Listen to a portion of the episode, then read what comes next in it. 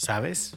He estado pensando que, la verdad, qué emoción esto de andar compartiendo y repartiendo historias acá en el audiobuquito de Agencia Cote. Es como llevar cocos a la puerta de tu casa, o frambuesas, o monos, o genios mágicos, magos maravillosos, máquinas impensables que hacen cosas que aún no sabemos que se podían hacer. Y así, los libros son una pequeña carreta llena de maravillas que te tocan el timbre del corazón para que abras y elijas. Hoy invitamos a otra amiga nuestra que también tiene que ver directamente con los libros. Yara Tovar es la gerente general de Editorial Piedra Santa. Es hija y nieta de educadores y editores. Su familia ha hecho muchos de los libros que hemos leído en la escuela y que aún siguen acompañando nuestro camino. Yara trabaja para que los libros de otros países puedan venir a Guatemala y los puedas leer en español y los puedas encontrar en muchos lugares. Yara eligió leer el libro La parte del león, un libro sobre tener y también saborear un pastel, del autor estadounidense Matthew McElligott, para ti que escuchas este audiobuquito. La parte del león, un cuento sobre tener y también saborear un pastel, por Matthew McElligott. Cada año, al principio de la primavera, el león invitaba a un pequeño grupo de animales a compartir una cena especial. La hormiga nunca antes había cenado con el rey. Estaba muy nerviosa y deseaba hacer una buena impresión. Cuando llegó el día, la hormiga se presentó a tiempo. Ni un minuto antes, ni un minuto después. Poco después acudió el escarabajo, luego el sapo, la guacamaya, la jabalí, la tortuga, el gorila, la hipopótamo y el elefante. Todos ellos llegaron tarde. Cuando se sirvió la cena, la hormiga se quedó estupefacta ante el comportamiento de los otros. El elefante hablaba constantemente sobre sí mismo. La hipopótamo nunca se limpió la boca. El gorila tiraba su comida y la jabalí intentó comerse las flores. ¡Qué modales más extraños! pensó la hormiga. Ella se volvió a ver al león, pero él no dijo nada. Después de la cena, se limpió la mesa y trajeron un gran pastel para el postre. El león lo pasó al elefante. Sírvete, por favor, le dijo. El elefante miró el pastel. Yo me podría comer esto de un solo bocado, pensó, pero dirán que soy un glotón. Con un gesto solemne, el elefante cortó el pastel por la mitad y le pasó el resto a la hipopótamo. ¡Qué comilón! pensó la hipopótamo. Pero si él se queda con la mitad, yo voy a tomar la mitad de lo que queda. Cortó el pastel por la mitad y pasó el resto, una cuarta parte del pastel al gorila. Así continuaron. Cada animal tomaba la mitad de lo que quedaba del pastel y pasaba el resto. Hasta que el pastel llegó por fin a la hormiga. Cuando ella intentó cortar la diminuta rodaja en dos, ésta se desmoronó en pedacitos sobre su plato. Todos los animales se volvieron a verla.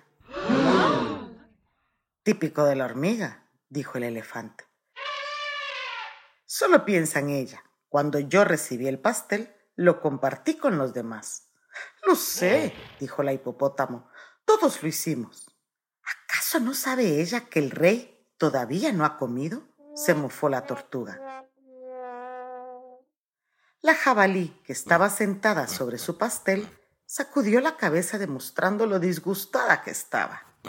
La hormiga estaba mortificada. Sin duda, nunca la invitarían otra vez. Mi rey, dijo la hormiga, le ruego me perdone. Me avergüenza decir que no queda nada para compartir. Pero si me lo permite, será un honor para mí prepararle un delicioso pastel de fresas. Lo traeré el día de mañana. Es la receta de mi abuela y creo que le va a gustar. El rey sonrió. Gracias, dijo.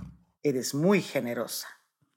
¿Quién se está creyendo ella que es? pensó el escarabajo y se precipitó hacia el plato de león. Mi rey, Para demostrarle mi agradecimiento, yo quisiera hornearle dos pasteles para mañana, con doble cubierta de chocolate. Oye, Rey, dijo el sapo, yo voy a hornear para ti cuatro pasteles de frambuesa para mañana. Eso es el doble de lo que te dará el escarabajo. Yo puedo superarlos, anunció la guacamaya. Hornearé el doble de pasteles de zanahoria para el rey. Ocho. Y los tendrá para mañana. Si de eso se trata, voy a hornear el doble de tortas de lodo, gruñó la jabalí. ¿Cuántas son exactamente? Dieciséis, dijo la tortuga. ¿De verdad? dijo la jabalí. Eso parece ser mucho.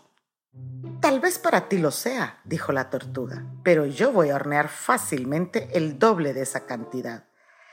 Treinta y dos tortas de manzana y nuez estarán listas mañana por la tarde. El gorila miró a la tortuga. A él no le gustaba la tortuga. Y aunque el gorila nunca antes había horneado nada, ofreció hacer el doble de pasteles de miga de banano. ¿64? preguntó el rey. ¿Estás seguro? El gorila sintió, pero no parecía estarlo. Todas las miradas se dirigieron a la hipopótamo. Naturalmente, tartamudeó ella, Será un honor para mí hornear el doble de tortas de especie. Déjenme ver. Mm, sacó un pedazo de papel y empezó a garabatear algunos números. Su pezuña temblaba cuando bajó el lápiz. Esto no puede estar correcto, dijo finalmente. El gorila tomó el papel. ¡128! anunció con una sonrisa. El elefante estaba hecho polvo pero tenía que superar a la hipopótamo. Los elefantes son mejores que los hipopótamos. Con un profundo suspiro anunció, y yo, el gran elefante, estaré horneando el doble que la hipopótamo. 246 pasteles de mantequilla de maní. 256, corrigió la tortuga. ¡Ah! Por amor de Dios, suspiró el elefante. Esa noche, la hormiga horneó su pastel para el rey. Se tomó su tiempo y midió todo cuidadosamente. Extendió el glaseado con la mayor fluidez posible. Luego decoró la cima espolvoreando azúcar. El pastel estaba muy bien hecho. La mañana siguiente, la hormiga lo entregó al rey. ¡Qué delicioso pastel! dijo el león. ¿Lo compartirías conmigo?